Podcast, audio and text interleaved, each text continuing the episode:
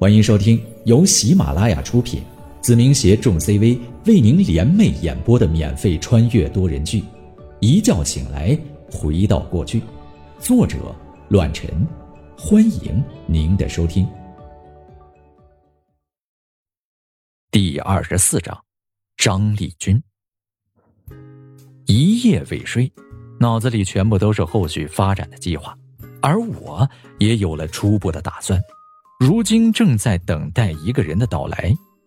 不到早晨四点，张龙就敲响了我家的大门。就算是过年，这家伙也没有懈怠，依旧是如往常一样找我切磋格斗。而我等的这个人就是张龙。我和张龙走到了那处偏僻的山坡上面。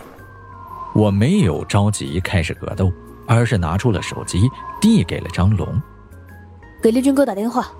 说我要见他，现在。之前张龙跟我说过，张立军对我很好奇，想有时间和我见上一面。如今时机已到，有些东西只能趁早开展，所以这是我与张立军会面的最好时机。啊，现在四点。我点了点头，没有多说什么。张龙叹了口气，但还是拨打了那个号码。嘟嘟声刚过，那头就传来了哀怨的迷茫声。哪个混蛋打搅老子睡觉？限你一分钟给我一个解释，不然的话我踹死你个小瘪犊子！哎，哥，是我张龙。一听到是张龙，那头消气了不少，但还是迷迷糊糊的问道：“干嘛呀，老弟？现在才四点，能不能消停会儿？”睡个毛啊！起来嗨！张龙开了句玩笑，接着说道：“哎，上次跟你说的那个教我格斗的宁浩，他想见你一面，能不能来我家一趟？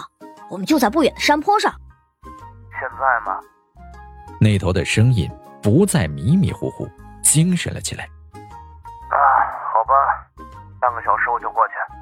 我倒要看看能让我弟弟钦佩的家伙到底什么样。说完之后。两兄弟就挂断了通话。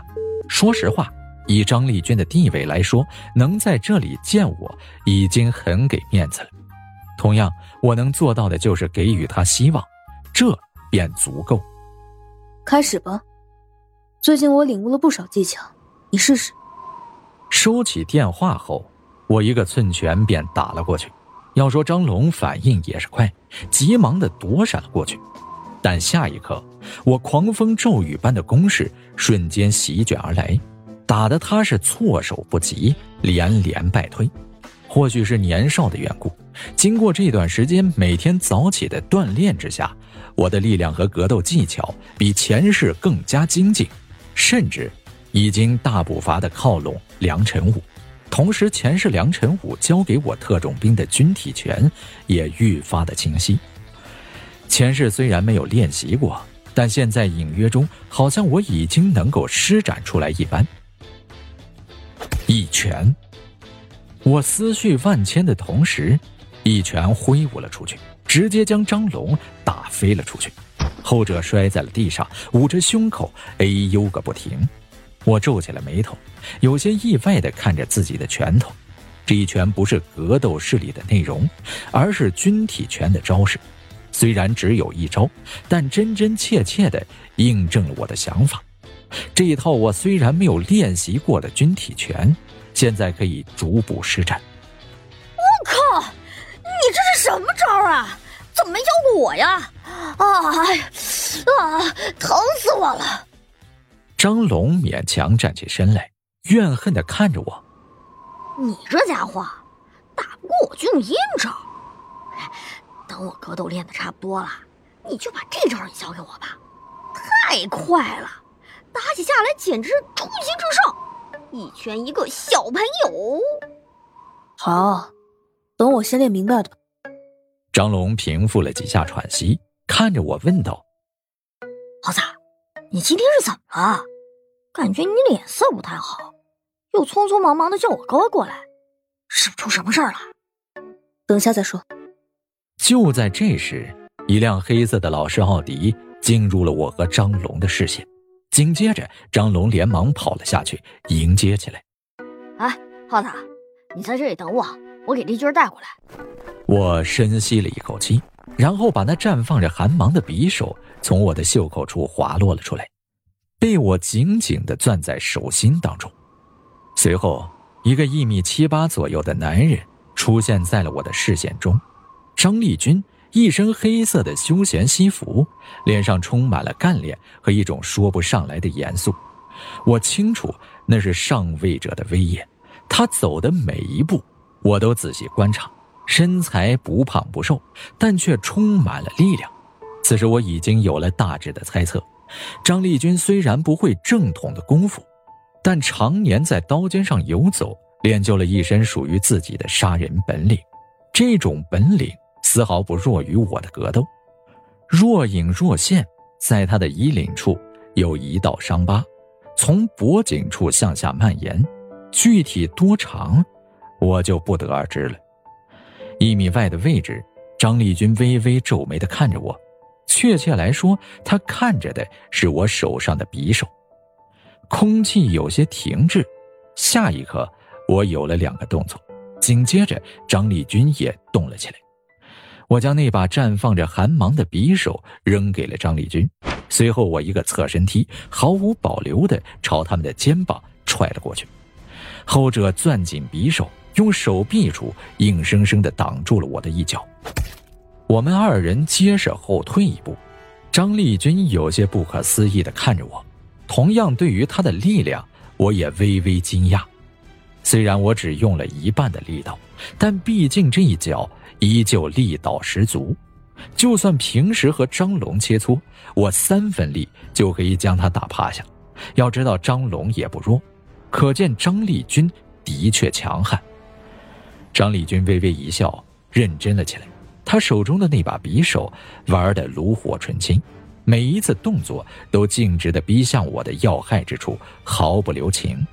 我的格斗式招招杀机，他自行摸索的打斗方式也是拼命而来，足足战斗了十分钟之久，才以将我的匕首踢飞而告终。不错，张立军捡起了那把匕首，递给了我。夸赞的说道：“我不是你的对手，怪不得我弟弟一直对你赞不绝口。的确有些能耐，说吧，急着向我有什么事情？”这把匕首是白宇阳的。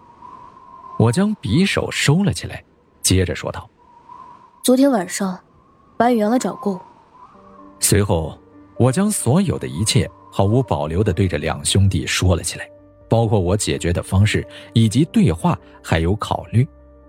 操！白宇阳太他妈嚣张了！耗子，你等着，我去砍死他！张龙听完之后怒不可遏，气冲冲的朝外面走了出去。回来，小崽子！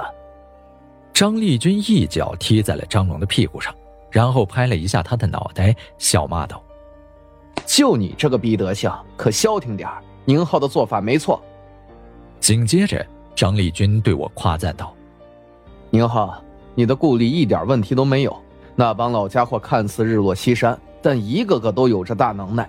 就算是我，也不敢把他们逼得太急，不会得寸进尺。你已经给了白宇阳一定的威慑力，能镇住他一段时间。不过以他的性格，肯定不会就此了事儿。毕竟他也怕你哪天找到他的头上阴他一把。但相对于现在，你是安全的。他白宇阳就算是再嚣张，也得观察你一段时间。嗯这些我都明白。我点了点头，接着说道：“但无论怎样，对我来说这都不是一件好事儿，所以我今天让张龙，请丽君哥你来这里一趟。”请我？张丽君有些失望的看着我，反问道：“如果你小子叫我来帮你充当和事佬，或者打压白宇阳的话，那么就抱歉了。现在我拥有的一切看似风光，但同样被那些老家伙盯着。”我不出格，他们也不会插手。但如果我动了白宇阳，你觉得白三爷会容忍我？虽然我可以和他来个鱼死网破，但说实话，我觉得不值得。丽君哥想多了，我没有打算让你帮我出头。我看着张丽君，说出了自己的想法。我想让丽君哥送我三十个小混混，这三十人全要十五六岁的，靠得住的，能吃苦的，而且不会叛变的。不知道，丽君哥能不能帮上忙？能。张丽君微微一笑，然后看着我，接着问道：“可是我为什么要帮你？我从你身上能得到什么好处啊？”哥，没等张龙说话，张丽君怒喝道：“闭嘴！现在没你说话的份儿。我目前能给你的，是我交给张龙的本事，而未来能给你的，是我欠你的这个人情。”呵呵，有点意思。张丽君大笑起来，然后拿出了一把钥匙，扔给了张龙。这是我上次带你去的那家仓库，本来打算做点生意用，现在借给你们了。三十个是吧？今天下午一点，我会安排四十个过去，在那里等你们。至于本事嘛，我觉得现在的自己挺好。如果我没猜错，你们是要训练他们吧？反正都是训练，多培训十个送给我，就当还人情了。谢谢丽君哥。我松了口气，心中激动不已。如今我的第一步计划已经落实下来了，万事开头难，现在对我来说已经迈出了相当大的一步。先别急着谢，我问你两个问题。张立军用他那深邃的眼眸看着我，问道：“你是想靠着这三十个人，加上你们两个小家伙，发展成自己的势力，然后抗衡白三爷以及更多的人？”我点了点头，没有说话。张立军叹了口气，接着说道：“我不否认你的身手和头脑，但以目前的现状来看，这很不容易。虽然有希望，但的确渺茫。我摸爬滚打十几年，才有现在两百多人的君子社。就形势来看，以后像我们这种身份越来越见不得光。这也是为什么那些老家伙洗白的原因。现在弄社团，不太切合实际。”所谓的社团肯定会弄，但它对我来说，只是一个名字罢了。而我需要它存在的意义，是一把替我扫除黑暗的刀子。张丽君眉头紧蹙：“你想怎么做啊？”我微微一笑，解释道：“就像丽君哥说的一样，在几年后或者十几年后，我们这样的团体都会解散，上面也不会容忍这类人的腥风血雨。而我，要把我手中的势力。”变成一个传说。所谓传说，就是只有当事人才了解它真正的存在，而其他人仅仅以为它只是个故事。没错，这就是我的想法：一个隐藏在暗处的恐怖力量，而不是流露在表面、任人宰割的力量。本集播讲完毕，感谢您的收听。下集更精彩。